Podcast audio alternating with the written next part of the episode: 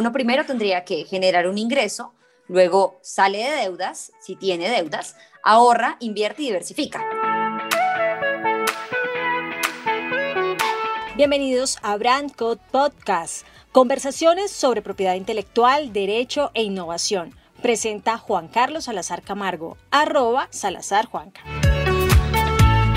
Bueno, bienvenida Karen, Karen con M, Karen Suárez, quien es una de las generadoras de contenido más importantes de nuestro país con su canal de finanzas personales y quien ha ayudado a muchas personas en América Latina a generar nuevos hábitos desde el punto de vista financiero. Además, ella es administradora de empresas de la Universidad del Bosque en la ciudad de Bogotá y tiene amplia experiencia en medios de comunicación. Karen, bienvenida a este espacio y gracias por aceptar la invitación.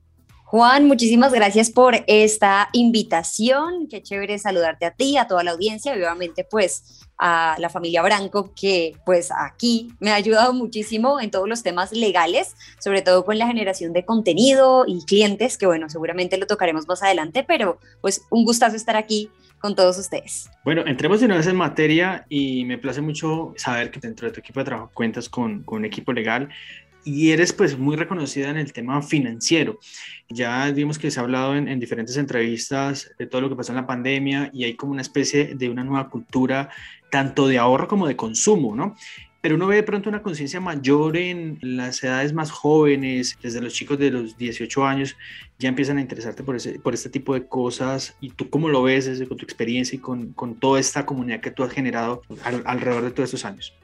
Bueno, me parece súper chévere cómo se han ido rompiendo paradigmas, sobre todo pues la, pandemia ayudó bastante a eso y es que antes uno decía, no importa la plata, lo importante es que hay salud. Y con la pandemia pues ni hubo salud ni hubo plata y eso definitivamente como que sacudió muchísimo a la población colombiana que bueno, tiempo después, según un estudio de Banca de las Oportunidades, sabemos que han mejorado sus hábitos de ahorro justamente, eh, pues llevados un poco por ese miedo de qué tal esta vaina se vuelva a repetir, qué tal nos vuelvan a encerrar, mejor yo ahorro. Entonces, la pandemia de alguna manera tuvo ese punto por ahí, eh, digamos, de, de, de, dolor para las personas, pero que repercutió financieramente, al menos en el desarrollo de hábitos pues mejores con relación al dinero. Y tú me preguntabas por la población joven, realmente yo siento que en realidad están tomando más conciencia porque empiezan a ver el dinero realmente como una herramienta para cumplir sus metas y sabemos que los llamados millennials, ¿no? Que lamentablemente a veces se usa como, como un insulto, como, ay, tan millennial, pero bueno, eh, realmente han, han, tenido mucha conciencia y saben que si aprenden a manejar su dinero, si son juiciosos con sus finanzas, pues al final van a poder eh, cumplir sus metas y sus objetivos financieros. Ahora hay un término bastante interesante que, que, los millennials quieren ser, dentro de los cuales se destacan, pues, o ser youtuber, o, no, o ser streamer, ¿no? O ser nómada digital, es decir, poder agarrar el computador, trabajar desde cualquier lado y eventualmente pues ganar dinero, pero sin, sin cambiar de pronto esa libertad y esa flexibilidad de horarios. Y los jóvenes ya nos hemos dado cuenta que es posible si nos organizamos financieramente. Entonces, claro, después de la pandemia vino una conciencia financiera muchísimo más fuerte que yo espero con todo mi corazón perdure por muchísimos años para que las personas pues nos volvamos más juiciosas con este tema y obviamente empecemos a ahorrar para imprevistos.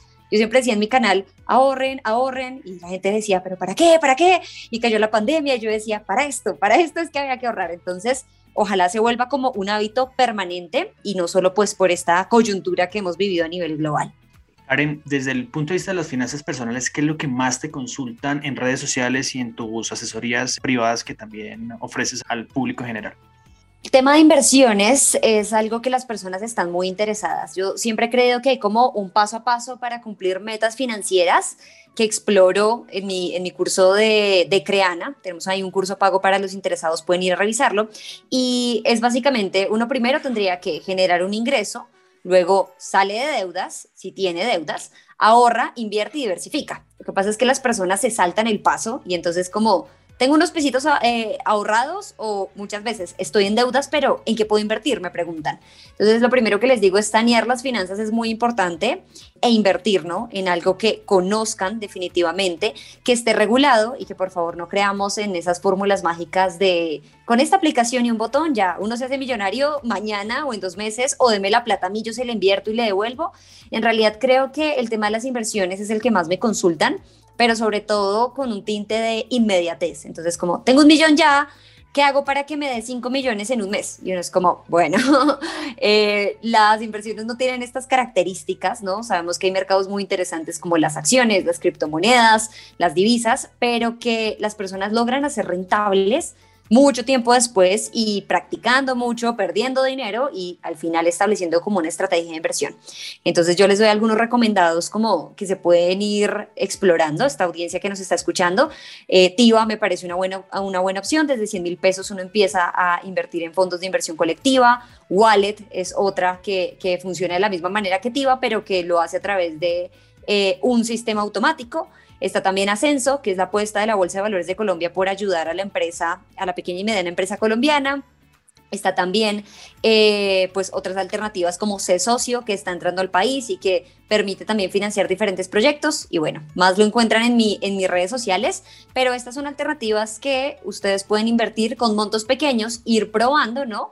Si de pronto son muy principiantes en este tema de las, de las inversiones, ahí ustedes pueden ir explorando, ver cómo es la jugada, ver qué plataforma les gusta, cuál no, y finalmente pues sí especializarse en algún mercado que les pueda parecer más interesante, como acciones o, o Forex, que es pues bastante, bastante sonado. Pero, pero, vamos primero al desayuno porque usted me está entrando a la cena. y, no, y realmente eso pasa, ¿no? Todos nos sentimos, yo por ejemplo estoy en ascenso y estoy en otras dos aplicaciones más y de pronto vamos a hablar también del tema de criptomonedas y por ahí entonces uno a veces se emociona y, se, y uno ya se siente millonario. Pero, pero me parece muy interesante esta fórmula que estás dando, Karen, me parece súper valiosa. Resolver el tema de los ingresos, resolver el tema de la deuda y ahí sí empezar a mirar el tema de las inversiones. ¿Cómo yo resuelvo el tema de los ingresos? Porque a veces, y yo creo que eso lo traemos de nuestros antepasados, yo me tengo que ceñir al sueldito mensual y, y, a, fin de mes eh, es que resuelvo muchas cosas y a veces uno deja, no, pero ¿cuándo pago? No, le pago en la primera semana del siguiente mes. ¿Cómo yo resuelvo ingresos y cómo, eh, digamos que una forma, práctica para las personas que nos están escuchando de resolver el tema de las deudas? Bueno, ingresos realmente eh, Colombia y Latinoamérica yo creo que somos los número uno en el tema del rebusque, que no me parece mal, pero muchas veces se confunde con el emprendimiento. Entonces decimos, la señora de los perros calientes de la esquina mide cómo es de emprendedora y la realidad es que eh, de pronto el nivel de empleo en nuestro país no es tan bueno que a las personas les toca salir a, rebuscarse. Entonces, yo estoy de acuerdo con el rebusque cuando es de manera temporal, porque obviamente eh, uno quema muchísima energía y es un panorama bastante complicado.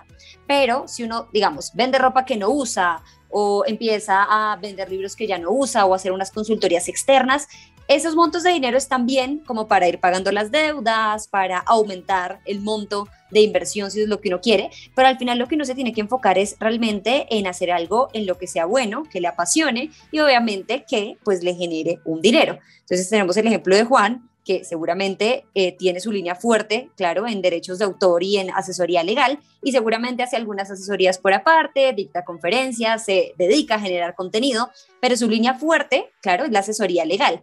Entonces, em, digamos que siento que las personas deberían centrarse mucho en eso, en, volverse expertos en un tema y empezar realmente a explotar eso. Y mientras llegan a ser sostenibles, el rebusque para mí eh, está bien, porque al final uno tiene una meta de ahorro, unas metas de inversiones y está bien buscarlo de diferentes maneras.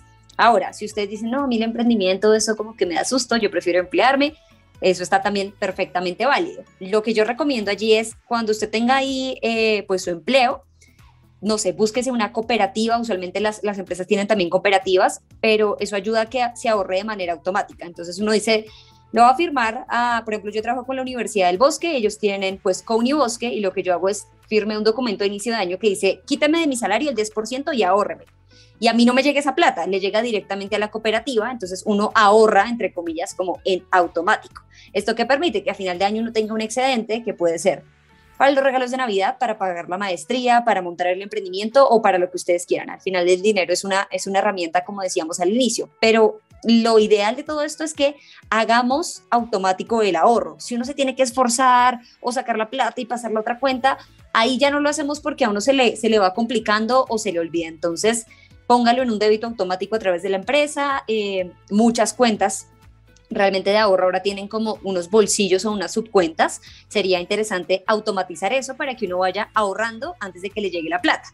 ¿Qué pasa con las personas que decimos, yo ahorro a final de mes? Y pues a final de mes a nadie le queda nada. Entonces, lo interesante sería, oiga, cubro mis necesidades básicas, ahorro, ¿no? Y ahí sí me doy un gustico. Lo que pasa es que a veces lo hacemos al revés. Llega la plata y ¿qué hay para hacer? ¿Qué me voy a gastar? ¿Cuál es el domicilio de hoy? Luego a duras penas cubrimos el arriendo, la hipoteca, los servicios, el transporte y al final pues de brazos cruzados decimos, pero es que ¿cómo voy a ahorrar si no alcanza? O sea, hay que cambiar también como el orden, ¿no? De las prioridades un poco. Me preguntaba sobre salir de deudas. Eh, ¿Cómo la práctica y rápida para salir de deudas? ¿Cuál sería? La práctica. Yo siempre hablo del método bola de nieve que para mí es como un método que es supremamente eficiente si uno tiene más de tres deudas. Si ustedes tienen menos de tres deudas y se están complicando con eso, eh, llamen a una entidad financiera y pídanles que les compren cartera, que básicamente es que un banco le compra las deudas, así sea otro banco, se lo unifica a una sola tasa de interés y a una sola cuota al mes. Entonces uno sabe que tiene un pago y listo. Si son menos de tres deudas, creo que la compra de cartera está bien, o si no, organícese y páguelas como cumplidamente y abone más del mínimo. Usualmente creemos que el mínimo nos saca de deudas, pero me ha pasado que personas me dicen, oye, yo pago el mínimo y en un año después estoy debiendo más plata de la que aporté, no entiendo por qué pasa. Y es porque solo se cubre algo que se llama los aportes a, a intereses. Entonces vamos reduciendo intereses, pero no capital, entonces ese capital vuelve a generar intereses y estamos donde empezamos. Entonces la recomendación es, si usted tiene entre una y tres deudas, organizarse para pagar más del, mínimo de cada una de ellas o compra de cartera, si le parece pues muy complicado. Y si usted tiene más de tres deudas, acá viene el método bola de nieve, que básicamente es hacer una lista de todas las deudas, incluso las culebras con la vecina, con la familia, con lo que le a mamá, todo eso, hacer una lista y ubicarlas de el monto más pequeño que debe, esto no es por tasa de interés, sino por monto, hasta el monto más grande. Y entonces, ¿cómo va esto? Uno empieza eh, a pagar todo lo posible del mínimo de todas, pero aportando más a la deuda más chiquitica. Y cuando salga esa deuda más chiquitica, empieza a utilizar lo que pagaba para la primera y ataca la segunda deuda. Y cuando saque la segunda deuda, entonces coge lo que aportaba la primera, la segunda y lo pone a la tercera. Esto va a hacer que uno siempre, digamos que vaya aumentando esa capacidad de pago hasta que ataca la más más grande y sale de deudas. Existe como una variante del método bola de nieve, que es el método avalancha, que no es organizarlas por monto, sino por tasa de interés. Entonces, la que más tasa de interés tenga, a esa me voy primero. ¿Qué pasa? En esta pagamos menos, pero vamos pagando eh, pues más lentamente, ¿no? Y en la bola de nieve, que es la anterior que les dije, pues vamos saliendo más rápido de todas las deudas hasta que nos quedamos ya con una bien grandota. Entonces ahí ustedes pueden entrar a decidir cuál les conviene más. De todas maneras, hay como una plantilla y unos dibujitos en mi canal de YouTube. Ustedes buscan Karen Suárez, bola de nieve y ahí se los explicamos con plastilina si, si esto suena un poco enredado. Pero ese es el método que realmente a mí me parece bien. Y ahí sí, Juan, después de que uno eh, tiene sus ingresos, sale de deudas y ahorra, ahí sí es momento de invertir. ¿Qué pasa? Que cuando uno está endeudado e invierte en algo que, por ejemplo, no sabe, pierde la plata de la inversión, no aportó la deuda, lo reportan a alguna central de riesgo y se empieza a complicar financieramente. Por eso es que para mí este paso a paso es tan tan importante y tan clave. Bueno, vamos a algo interactivo, ¿no? Las personas que hayan aplicado este método y me, y me escriban un correo electrónico y digan que salieron de deudas gracias al método explicado hoy por Karen Suárez, vamos a regalar dos eh, cursos de Creana para que puedan ver a, a, Karen en acción. Bueno, Karen, cambiando de tema, siempre cuando, como nosotros en, en, la firma asesoramos también influenciadores y gente que está generando contenido en diferentes plataformas, siempre me preguntan por ejemplos y yo siempre te pongo de ejemplo, Karen, porque creo que las dos palabras que te, que te definen son disciplina y constancia. ¿Cómo ha sido todo este desafío a través de los años para generar una comunidad, generar una imagen y hoy a partir de las redes sociales compartiendo un contenido que es un contenido profesional y, de pronto a veces se mal interpreta ese término influencer? Pues te has vuelto una influenciadora en temas muy positivos como el tema de finanzas personales. ¿Cómo ha sido esa experiencia, Karen? Bueno, ahí tú lo definiste en dos palabras como disciplina y constancia. Yo de hecho empecé a generar contenido en el año 2013, estaba en primer semestre de universidad. Eh, inicialmente fue como un hobby, yo dije voy a empezar a subir videos para que las personas los vean, de pronto se ubiquen un poco Em, más o menos al año 3 yo dije, oiga, a mí me encantaría vivir de esto porque empezó el boom de youtubers como Germán Garmendia, eh, como Yuya, como el Rubius, que uno decía, esta gente está haciendo, pues digamos que, que de, de su hobby un, un, negocio y pueden sostenerlo. Entonces a las tercer, a la, al tercer año dije, bueno, voy a empezar a cómo hacerlo de una manera más profesional y constante pero no fue hasta el año número 5, casi 6, que empecé a trabajar con las primeras marcas y con las primeras empresas. Y entonces ahí yo dije, bueno, cuando me gradué en la universidad, el canal aún no había arrancado y pensé, ya me va a tocar ponerme seria y empezar a enviar hojas de vida porque por aquí esto no fue, me voy a poner seria. Aparte, me gradué administración de empresas y mis amigos me decían, pero usted estudió para ser youtuber, de verdad, influencer, o sea, creo que no. Y yo decía, bueno, tal vez tengan razón y esto no dio. En plena enviada de hojas de vida, me contacta una empresa que se llama Clever Finance justamente y me dice necesitamos alguien que haga una conferencia y haga talleres en diferentes lados de Colombia para una empresa financiera que está patrocinando esto. Y yo dije, bueno, me parece súper interesante. Menos mal nadie me había respondido lo de la hoja de vida, entonces tenía el tiempo como, como para hacerlo. Yo era ahí en ese momento, pues recién salí de la universidad y tenía el tiempo, todavía no tenía el trabajo fijo y dije, listo, hagámoslo. Y a partir de ahí me di cuenta que con marca personal y con el desarrollo del contenido uno puede hacer otras cosas que no tiene contempladas desde el inicio. Por ejemplo, conferencias, talleres, ser imagen de marca, adicionalmente también hacer asesorías en comunicación para empresas financieras. Entonces se abrió un abanico de posibilidades y para mí YouTube realmente ha sido como esa carta de presentación eh, que ya los clientes ven. Entonces los clientes ya no me dicen envíame tu hoja de vida, sino cuáles son tus redes sociales, las miramos y esa es como la carta de presentación. Y a partir de allí, pues surge todo esto. Eh, estamos en este momento, pues en el proceso de escribir un libro, por ejemplo, sacamos el curso de Aumenta tu inteligencia financiera con Creana. Eh, he trabajado con marcas como Nequi, Bancolombia, Banco de Bogotá, bueno, y un montón, eh, una lista allí de, de, de empresas del sector financiero que pues confiaron en mis redes sociales y confiaron en mi recorrido y, pues con las cuales estoy obviamente muy, muy agradecida.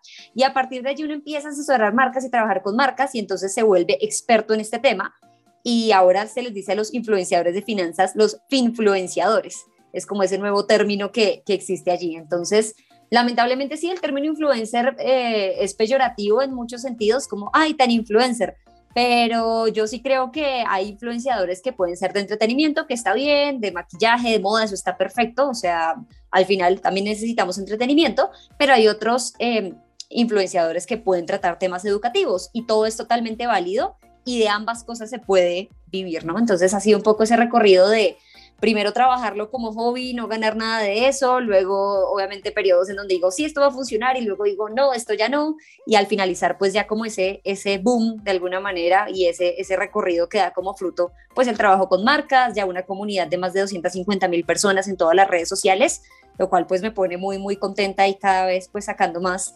proyectos que, que derivan de, ese, de esa primera acción que fue pues generar un primer video en YouTube. Karen, precisamente te iba a preguntar sobre eso. ¿Cómo es, esas son dos preguntas en una, ¿cómo, cómo es usted administrar eso en su cabeza y, que de pronto a veces no le juegue el ego en contra de tener 69 mil suscriptores en YouTube? Me parece que es una cifra súper ganadora, pero aparte de eso, ser muy exitosa en, Twitter, en Instagram y en las diferentes redes sociales que tienes. Y la segunda, ¿cuál de todas estas plataformas que existen te gusta más? Eh, ¿Sientes que es más llevadera para, para compartir tu mensaje? Bueno, lo primero, lo del ego es algo, uy, eso es súper importante. Eh, de hecho, es raro porque si uno no se cree el cuento en primera instancia, de pronto tampoco le funciona. Y a mí igual me ha, me ha dado muy duro eso del síndrome del impostor. Y obviamente, incluso a veces en estos días yo digo, ah, pero al final yo no soy tan buena, pues vamos a ver esto cómo resulta, como que uno dice no, o no puedo creer que me, esta marca me dijo que sí, o sea, de verdad, ¿por qué? ¿Qué vieron? O de pronto como que a uno le entra esa angustia y ese síndrome de decir que uno no es capaz. Pero el ego ahí sí juega un papel bien importante porque al final uno se está mostrando todo el tiempo en redes sociales, es uno el que habla a cámara, es uno el que de pronto como que estructura ese mensaje y empieza entonces ahí a jugar una serie de emociones de, de listo, como sigo igual siendo amable para la audiencia, obviamente asequible para ellos, pero tampoco sin esclavizarse mucho a las redes. Y eso es como el balance y el reto que tengo justamente este año, como cómo puedo delegar parte de mi trabajo, de pronto de, todo lo que viene detrás de la generación de contenido, eh, sin que sea esclava justamente de las redes. Esa es la razón por la cual, por ejemplo, decidí dejar de hacer contenido en Clubhouse, que es una plataforma que está pues bien posicionada, está a tope, pero que necesita que uno esté en vivo todo el tiempo, como en sus programas de radio y demás. Yo disfruto más haciendo contenido en plataformas que me permiten hacer cosas o pregrabadas eh, o, diseño de imágenes que pueda subir luego y que pueda hacer una programación un mes o dos meses adelante porque permite también que yo tenga la planeación del tiempo pues para hacer otras cosas como fue el curso de Creana o el libro que estoy escribiendo. Entonces, em, eso es ahí algo, algo bien fuerte, pero es una profesión como cualquier otra. Yo en este momento tengo ocho personas en mi, en mi equipo de trabajo, sin contar al equipo eh, legal de Branco. Em, y tengo el diseñador, la persona que me da ideas y me ayuda a libretear, la persona que me parrilla los contenidos, la persona que me edita los podcasts, la persona que me contesta a las personas las dudas más, más frecuentes que tienen. Entonces, uno ya empieza como a conformar un equipo, a apoyarse en el equipo y sobre todo hacerlo más sostenible, porque si uno quiere como vivir de la generación de contenido, tiene que hacerlo primero de una manera muy profesional, eh, segundo de una manera constante y tercero pues sin reventarse, ¿no? A largo plazo, porque yo podría hacer todo eso pero estaría totalmente como noqueada con todo lo que eso representa. Además, lo de siempre, uno se encuentra con comentarios muy chéveres que uno le alegran el alma, como me encanta lo que haces, qué chévere. Hay personas que me han mandado pantallazos de su Excel diciendo, mira, hoy salí de deudas por ti, o por fin hice mi primera inversión por un video que vi tuyo. Y eso uno dice como, wow, bueno, la, misión del canal está siendo cumplida y, y a mí realmente, pues eso me emociona mucho. Y por otro lado, comentarios que claramente no faltan como, eh, no me parece lo que dices, que eso está bien, pero lo que ahí molesta un poco es como las personas que se empiezan a meter con el físico de uno o con la manera de vestir o porque hablas así, no de la otra manera, o esta persona es mejor que tú generando contenido. Entonces, también hay que saber discernir mucho eh, de cómo afecta pues esos comentarios a las, a las emociones, ¿no? Entonces, saber cómo, listo, esto lo tomo, lo aprovecho y me hace feliz, y lo otro que no, pues listo, retroalimento, obviamente si es algo como de información, uno lo toma, lo anota, se lo comunica al equipo y lo corrige, pero cuando no tiene nada que ver con el tema financiero, pues ya es, es, difícil como de manejar. Entonces, esto es como una montaña rusa de emociones, cada vez pues aprendiendo a gestionar mejor todo el trabajo en equipo, toda la relación con las personas y también la relación con los clientes, porque al final esto es una profesión nueva, ¿no? Entonces, como no se ha trabajado y no hay muchos influenciadores en el medio, también pues eh, como que uno empieza también a educar un poco al cliente, ¿no? Uno dice, mira, esto se mide así, de los productos financieros uno debería hablar de esta manera, porque usualmente las personas es como, no, di la tasa de interés y lo buena que es y punto, pero de pronto hay que entrar a, mirar otros elementos, ¿no? Entonces es, es una aventura la cual disfruto muchísimo, eh, de la cual pues eh, soy muy feliz eh, viviendo de esto literal, pero también que tiene pues una parte de descubrimiento día a día, o sea, digamos que esto no hay libros todavía de cómo ser influenciador, por ejemplo, o material académico que uno pueda estudiar, entonces se va construyendo mucho bajo la, bajo la experiencia. Karen, nosotros seguimos a un personaje, yo sé que te va a gustar, que es Silvia Ramírez. Silvia es, la autora recientemente del libro Manifiesto de la Felicidad. Escuché una entrevista que le hizo Alex Pinilla y le dio un mensaje súper valioso que decía, es mejor un libro a ningún libro. Nos ocurre siempre que intentamos hacer un video, intentamos grabarnos y queremos eh, la perfección con una cámara ultra HD y el sonido súper, eh, mejor dicho, al estilo Hollywood. Pero ¿cómo podría empezar una persona que quiere arrancar y compartir contenido? ¿Qué le dirías tú eh, que ya has hecho todo este camino y hoy tienes construido una marca personal súper poderosa? Bueno, yo les diría que mm, sí o sí arranquen como sea, pero arranquen. Em, lo que tú dices, Juan, es muy cierto. Las personas dicen, no, si no tengo este micrófono, si no tengo el estudio de grabación, si no tengo la cámara, el equipo, el editor, no arranco. Y eso es, eh, digamos que varios obstáculos que uno va resolviendo es en el camino. Yo los invito a que vean mi primer video, se llama Las seis cuentas de Tijar Faker, está en formato cuadrado de lo viejo que es. Em, y literal se grabó con una papa de celular, o sea, yo tenía ese celular, no tenía trípode el audio suena horrible, la imagen me da pena, pero al final a uno se le atraviesan dos cosas. Cuando yo iba a subir mi primer video era como, no, mis compañeros de la universidad se van a dar cuenta y me van a decir que, ay, no, pues, eh, la youtuber, no sé qué. Mejor dicho, no, no va a poder de la fama. Y la otra, el otro pensamiento que no se le atraviesa es como, pues no lo va a ver nadie, eh, solo mi papá y mi mamá, yo tenía siempre dos likes que eran de ellos. Em, y al final, el segundo pensamiento es el que es ah, muchas veces más cierto, es como, el primer video seguramente no vaya a viralizarse ni vaya a volverse súper poderoso y a uno no lo van a conocer por ese primer video, sino por otros que haga más adelante en donde uno pueda aplicar todo lo que ha aprendido. Pero uno no aprende eso que tiene que aprender para profesionalizarse en esto si no se lanza en el primer video. Entonces, hay varias recomendaciones que puedo darles. La primera es que si le tienen miedo a la cámara, no sé, graben un papel o un tablero primeramente y empiecen a hacer videos solo con su voz, explicando algún tema, eh, recorriendo alguna página web, dependiendo mucho de, ustedes el nicho al que quieran atacar, para que se les vaya quitando el miedo eh, primero a, escucharse, porque cuando uno se edita es como, ay, no, porque hablo así, esto es muy raro. Y lo segundo es para que le vayan mostrando a las personas como que van a empezar a hacer contenido.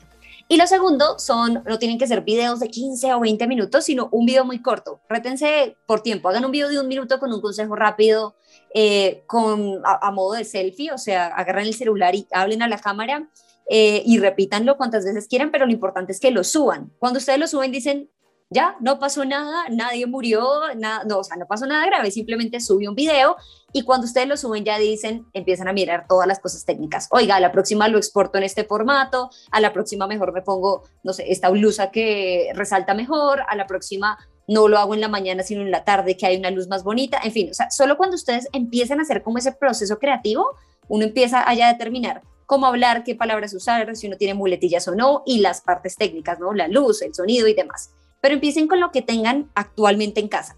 Si ustedes ven que la generación de contenido les gusta, quieren empezar como a hacer sus pinitos en eso, poco a poco vayan invirtiéndole a los equipos. Pero yo conozco muchas personas que dijeron, voy a ser youtuber, se compraron la cámara de 3 millones, hicieron dos videos y al final dijeron, uy, esa vaina como que no me gusta, pues perdieron recurso económico y perdieron tiempo por no, no arrancar y probar rápido.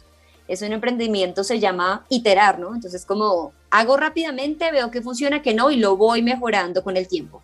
Em, digamos que lanzarse a hacer contenido esperando tener todo preparado es como sacar el carro solo cuando uno piense que todos los semáforos en Bogotá, por ejemplo, están en verde. Eso no va a pasar. Entonces uno frena, clutch, primera y arranca y vuelve a parar si tiene que parar y luego vuelve a arrancar. Pero uno no puede esperar a que las condiciones estén pues perfectas para arrancar porque si no, pues nunca, nunca lo haría. O esperar que no, no existan huecos. que eso sería, Total. Sería imposible. sí, sí, sí, sí. Bueno, Karen, muchísimas gracias. Fue muy amena esta conversación. Ya para ir finalizando y lo que le preguntamos a todos nuestros invitados a, este podcast de Branco es em, qué libro te, te, recomiendas a, a, las personas que están escuchando y que de pronto puedan generar un cambio en su, en su mente, ya sea para ser influenciador o para ahorrar mejor o para, no sé, simplemente distraer la mente? Bueno, realmente hay un libro eh, que es el que siempre recomiendo, si no lo han leído, es como temas básicos de finanzas personales, pero realmente consejos muy prácticos para aplicar.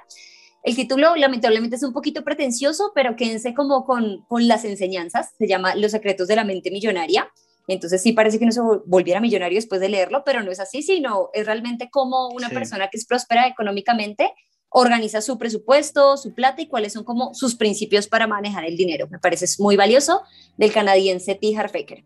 Y otro libro que lo leí este año y, y de verdad como que me cambió la perspectiva de muchas cosas es el libro de Tim Ferris que se llama La semana laboral de cuatro horas. Este es un libro maravilloso para aquellas personas que digamos, no quieren esclavizarse mucho con el trabajo y que quieren aprender a delegar y que quieren aprender a tener ese tiempo como libre.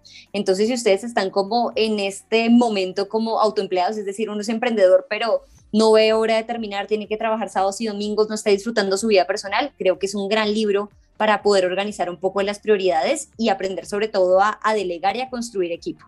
Ese es como otro, otro libro que pues leí en, en, este, en este año que me pareció increíble. Y hay otro, también hay como de ñapa, que se llama la década de los 20, la década decisiva, porque los 20 son importantes. Y es de una psicóloga que empieza a explorar por qué realmente uno debería empezar a los 20 años, no importa si igual ya tienen más de 30, eh, es válido el libro, aguanta, eh, y cómo empezar como a construir esas vivencias vitales en los 20 y hacer cosas importantes en los 20 para en los 30 ya estar un poquito más consolidado y, y no arrancar desde ceros. También se los, se los recomiendo. ¿Prefieres eh, película o serie? Uy, yo creo que serie tal vez. ¿Cuál recomendarías? Yo recomendaría El dinero en pocas palabras en Netflix. Es una miniserie de seis episodios que explica todo sobre el dinero primero, sobre los vendehumos, es su primer capítulo, entonces ahí hablamos como de, de, esas personas que prometen rentabilidades y por qué eso no es posible. Habla también sobre la pensión y por qué las personas no están aportando a pensión.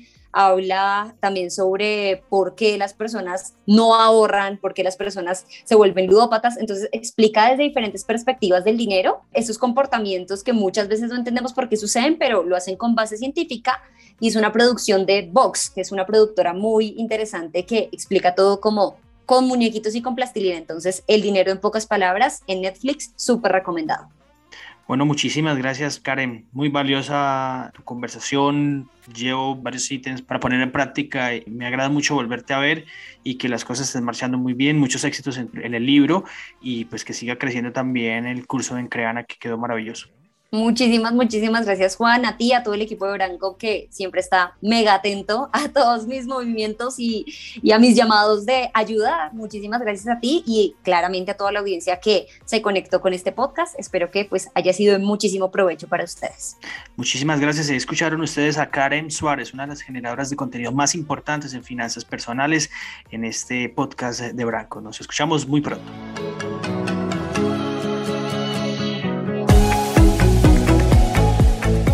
Gracias por escuchar Brandcode Podcast, conversaciones sobre derecho, propiedad intelectual e innovación. Síguenos en arroba salazarjuanca y arroba brandcode. Nos escuchamos pronto.